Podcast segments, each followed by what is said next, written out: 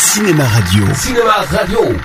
Climax, Cinéma Radio Saga. a great new hour-long dramatic series from Hollywood. Cinéma Radio aime la saga Star Wars Rien ne nous arrêtera. et vous propose de réveiller la force qui est en vous. J'achèverai ce que vous avez commencé. Chaque semaine, revenez sur les grands moments de la guerre des étoiles. On raconte toutes sortes d'histoires. Histoire des épisodes, réalisateurs, acteurs, effets spéciaux, extraits des films, anecdotes de tournage. Je n'ai aucune cause à défendre. Et retrouvez toutes les chroniques de Star Wars fabriquées par Eric Desmé en vidéo Côté obscur, les Jedi. sur le site de Cinéma Radio. www.cinémaradio.net Laisse-la t'envahir. Cinéma Radio, la radio officielle des Jedi.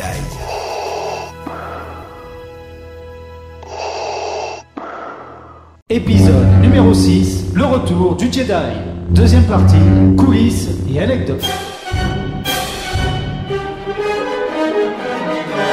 Pour ce dernier épisode de la trilogie, Lucas voulait à la réalisation son ami Steven Spielberg, avec qui ils firent ensemble les aventuriers de l'Arche perdue deux ans plus tôt. Comment on s'en sort? Comme d'habitude. Si mal que ça Mais la guilde des réalisateurs, auquel appartenait le cinéaste Ditti, s'opposa à ce choix, simplement parce que Lucas, dans les deux premiers films de la saga, avait enlevé le générique du début pour le remplacer par le résumé des événements précédents. Et cette pratique, alors interdite à l'époque, avait même valu au producteur de payer une amende de plusieurs milliers de dollars. Mais qu'est-ce qu'il qu'est-ce qu'il a dit?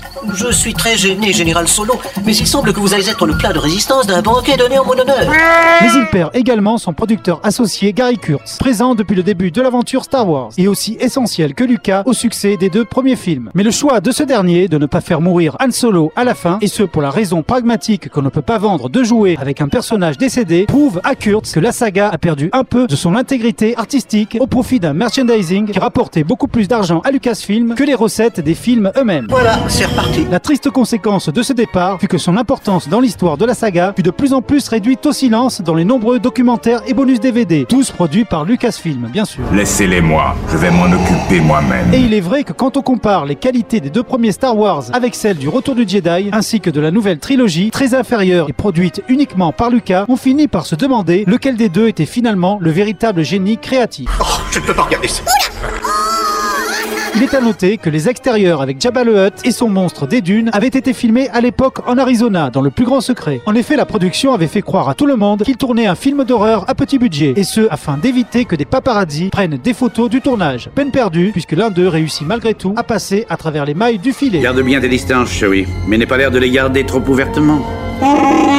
Je ne sais pas, moi. Vole l'air décontracté. Pour la réédition de l'édition spéciale de 1997, ce fut surtout la séquence dans le palais de Jabba au début du film qui fut modifiée.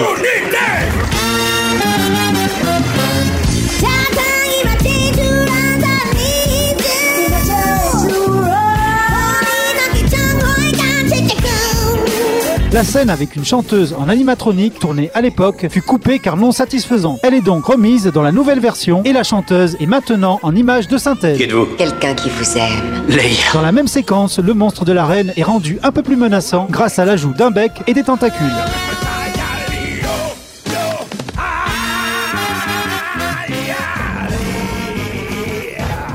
Pour l'édition DVD du film en 2004, il y eut un autre gros changement, faisant hurler les fans du monde entier, à savoir le remplacement de l'acteur Sebastian Shaw, jouant Dark Vador sans son masque, par l'incrustation de Hayden Christensen, Anakin dans la prélogie, dans la scène des esprits Jedi saluant Luke à la fin du film. Pourquoi faut-il que tu J'ai ressenti qu'il y avait du bon en lui. Il ne pourra pas me livrer à l'empereur. J'ai une chance de le sauver, de le faire revenir du bon côté. Pour finir, même si cet épisode contient les trucages les plus performants que l'on pouvait trouver à l'époque, il ne permettait cependant pas de faire la pré-trilogie comme Lucas voulait la faire. Il décida donc de mettre l'œuvre de sa vie en veille, en attendant que les avancées technologiques permettent de se remettre un jour au travail.